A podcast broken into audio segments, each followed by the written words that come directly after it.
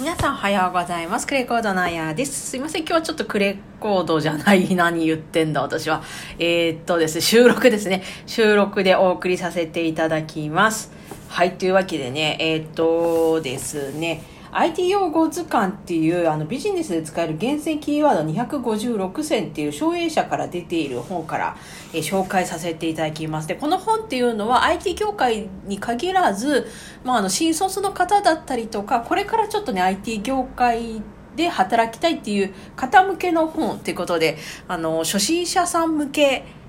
っていう、えー一応そういった位置づけになってますね。で、なので、もう結構そのエンジニアとしてすでに働いていらっしゃる方はもうすでにもう知ってるものかなっていう、あの、そんな印象ですね。ということで今日はね、えーまたご紹介していきたいと思います。まあ、この言葉は、あのまあ、金融関係ではよく聞く言葉なのかなと思います。え今日紹介する言葉はですね、フィンテックっていう言葉です。フィンテックですね。はい。フィンテックって何かっていうと、金融と技術を組み合わせた造語になります。で、決済や資産管理とか、そういった金融サービスを IT の活用で便利にすること。あの、例えば、あの、スマホでの電子決済サービス、まあ、ペイペイとかありますよね。あれとか、まあ、家計簿との連携、あと投資や運用の支援だったりとか、仮想通貨の活用とか、まあ、そういったものの、あの、多くの事業者が新たなフィンテックのサービスを競っているという、そういったものになります。で用語に関連する話としましては電子マネーの普及ということでもう今ね本当にねペイペイだアップルペイだいろんな、まあ、スイカもそうですよね。スイカもそうなんですけど電子マネー流行ってますけれども、まあ、現金の代わりに IC カードやスマホなどを使ってデータ化したお金での決済方法ということで。もうだからねなるべくもうなるべくじゃないな。日本もね本当に中国とかアメリカとかみたいになってくのかな？なんかもう中国アメリカは本当にねあのお金を持ち歩くこと自体がね結構もう珍しいみたいでまあアメリカはねあのなチップ文化があるので、まあ、お金持ち歩いてはいるかなと思うんですけどなんか中国は本当にねあのあまりお金を持ち歩かないみたいですね。もう全部電子決済だそうです。はい。で資産の一元管理にも活用できるということで銀行や証券会社クレジットカードなどの個人資産を一元管理できるサービスが登場しているということだそうで従来の家計簿とは違ってデータの自動収集などが可能っていうことなのでだからこういうのでなんか多分アプリとかもあるんだと思うんですけど、まあ何日にこれぐらいのお金を使ったとかね今月はこれぐらいの収支があったとかそういったものが一元管理であのできるっていうそういったものになりますね。あと金融業界での AI の活用としては投資に関するアドバイスとか運用を行うロボアドバイザーっていうねそういった IT を駆使したサービスが登場して自分に合った運用スタイルが提案され自動運用できるという、えーそういったものです。でなんか用語の使用例っていうのが書いてあるんですけどフィンテックで新サービスがどんどん出てくると銀行員は大変だねみたいな感じで使うっていうことだそうです。なので一応最後にまとめると、えっと、フィンテックっていうのは決済とか資産管理などの金融サービスを IT の活用で便利にすることをフィンテックって言います。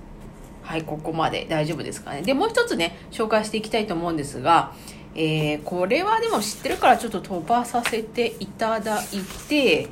えーこれかな？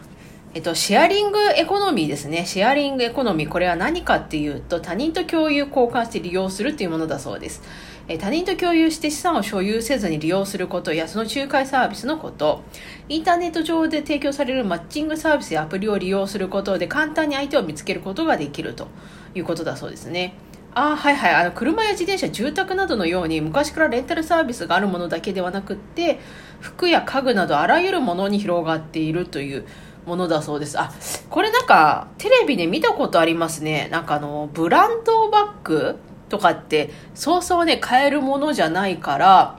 まあ、とある会社が一括で、まあ、そういろんなブランド品のカバンを保管してでそれをあの月ごとにこうシェアするっていうサブスク的な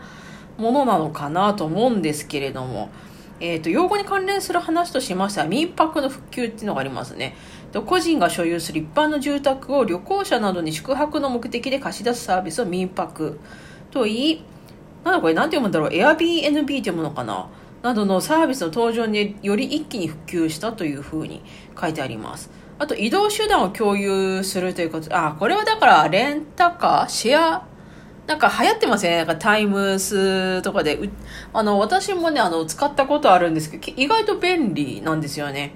えっと、同じ目的地に、目的地に移動する人が、あ、ちょっと違いました。ごめんなさい。同じ目的地に移動する人が自家用車などに相乗りしてガソリン代などを負担し合うことを、ライドシェアといい、その仲介を行うサービスもあるっていうふうにあります。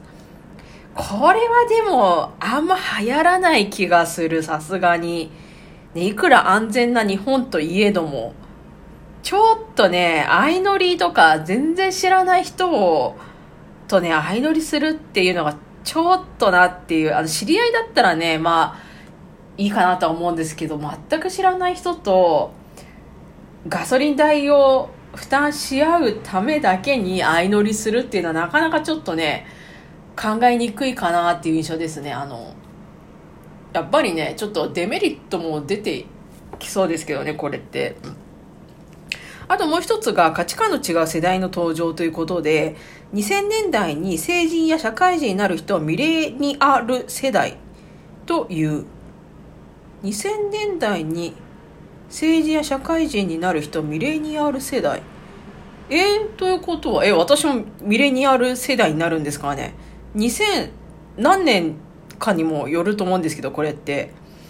これまでの世代とは価値観が違うと言われていて他の年代と比べてシェア商品に対する意欲が高い。ってあるんですけど2000年代って言っても2000年の本当に初期なのかそれとも2020年とかの方かにもちょっとよると思うんですけどどうなんですかね。これこの辺りがちょっとねちょっと価値観が変わってきそうな気がします。で、最後ですね、シンギュラリティ。これもね、あの、覚えておくといいかなと思うんですけど、シンギュラリティは、これは何かっていうと、人工知能の発達により AI が人間を超える知性を得る、もしくはそれが世界に与える変化のこと、人間の生活に影響があると想像されており、技術的得意点と訳されることが多い。2005年にレイ・カーツワイルによって発表された論文にて、2045年にも訪れるという説が提示され話題になったと。いうものだそうでシンギュラリティ人工知能の発達によって AI が人間を超える知性を得るなんか映画にありそうですけどこういうのねありそうですよねこれ。めちゃめちゃ。どうなんですかねこれとかも。本当に。2045年に訪れるという説が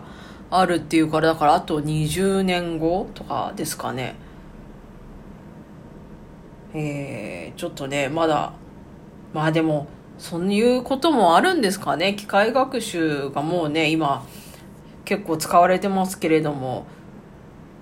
20年後がちょっと楽しみでもありっていう感じですかね。で用語の使用例としてはシンギュラリティが起これ起こればロボットに叱られることもあるかもみたいなことなのでちょっとね怖いっちゃ怖いですけど、まあ、そういった言葉があるそうですシンギュラリティですね。シンギュラリティ。はい。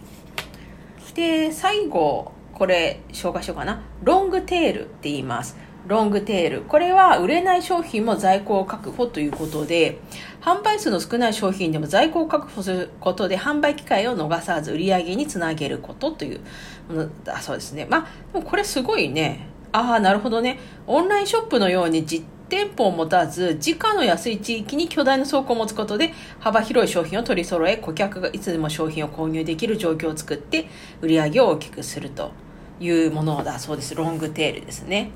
で、パレードの法則っていうのもあって、80対20の法則などとも言われる、売上の8割は全商品の2割から生まれるという経験則で、全体の大部分は一部分の要素から生み出されることを指すと。いうものだそうですね。ロングテール、売れない商品も在庫を確保するっていう意味だそうです。というわけで今日はですね、ロングテールだったり、シンギュラリティ、シェアリングエコノミー、